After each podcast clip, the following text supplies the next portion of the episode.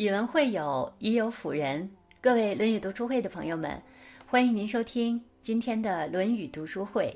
我是主播高梦，我在天山脚下美丽的乌鲁木齐向您问好。今天我要和朋友们分享的这篇文章题目是“往事不悔，未来不惧，当下不负”。一起来听。知乎上有个问题：什么样的人生最失败？一个高赞回答说：“把大部分时间都浪费在对过去的自怨自艾和对未来的惶惶不安中，对往事后悔，对未来恐惧，因而无心当下的生活。这种消极的状态困扰着很多人。往事不悔，未来不惧，当下不负，才是最好的人生状态。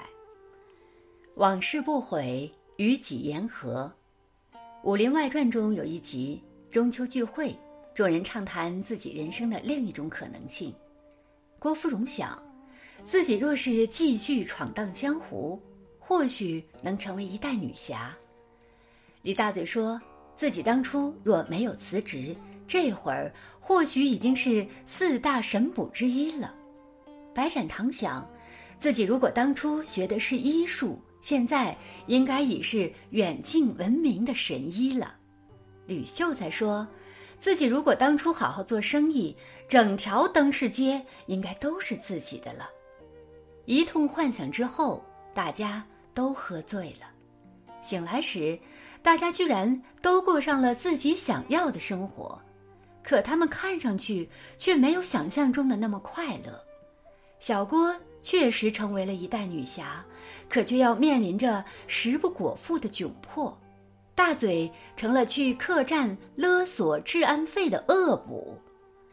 白展堂支摊儿给人看病，暗地里却看三侠五义，梦想成为一个武功盖世的大侠。吕秀才因为为人软弱，常被欺凌，做的尽是亏本的买卖。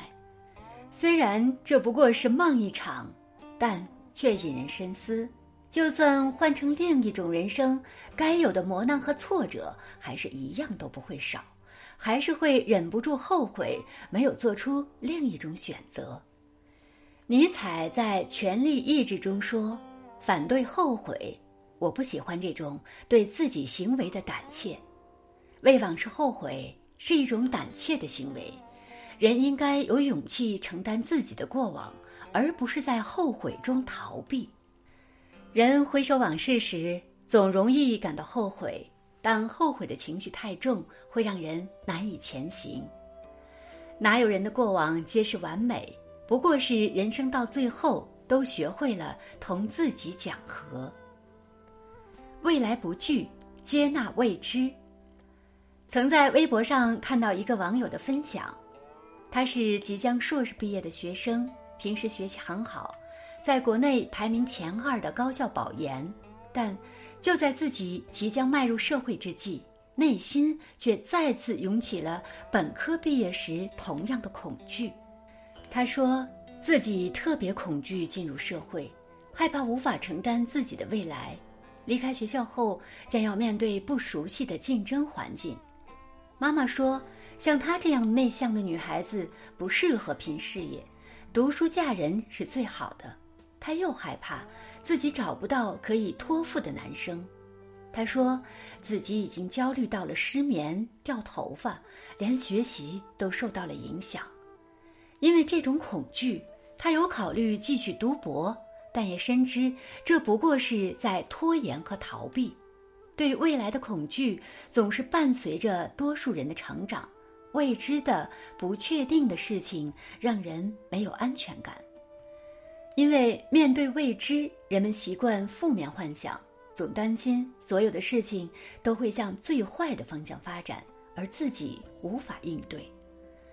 而正如数学家约翰·帕夫洛斯说的：“这世上唯一确定的东西就是不确定性，学会在不安全中生存，是获得安全的。”唯一途径。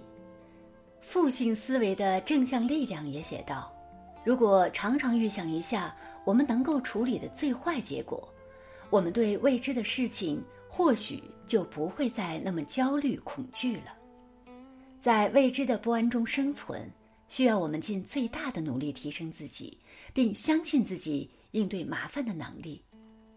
未来总要到来，索性坦然接纳未知，坚信纵使偶尔遭遇风雨，也会山重水复疑无路，柳暗花明又一村。当下不负，人生可期。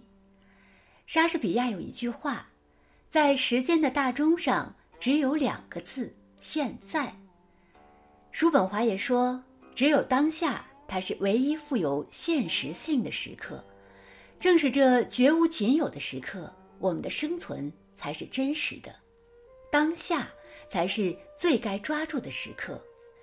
汉宣帝时，夏侯胜和黄霸曾一起被判入狱，面临死刑。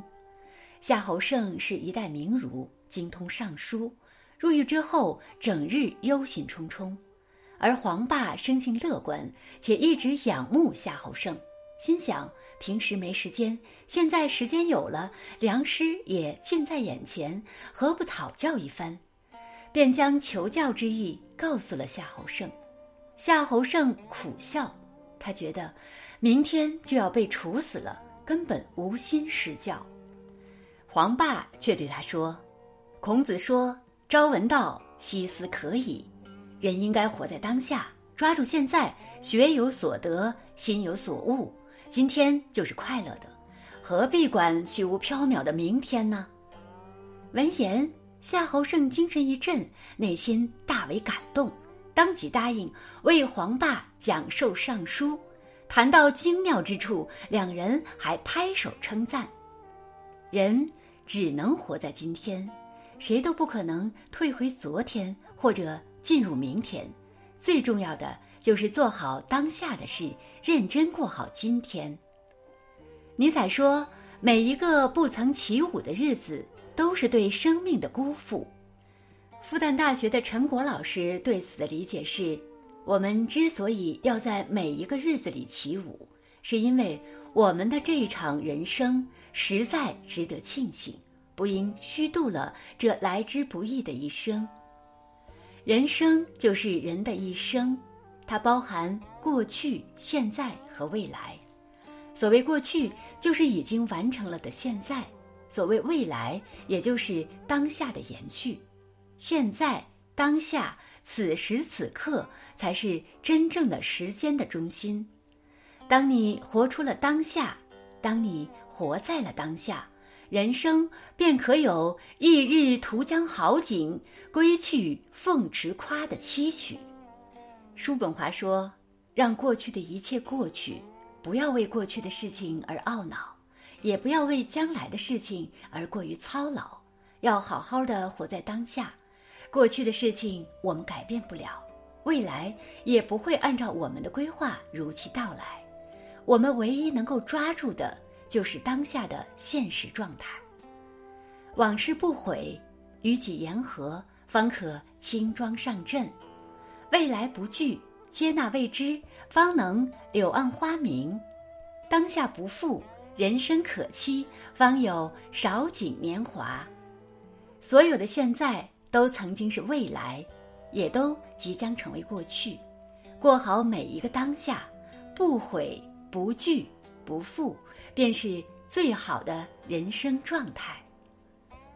好了，今天的文章就分享到这里。如果您喜欢这篇文章，欢迎在文末点亮再看，也欢迎您分享到您的朋友圈，让更多的人看到这篇文章。更多好的文章，欢迎大家关注《论语读书会》。我是高梦，我们下次再见。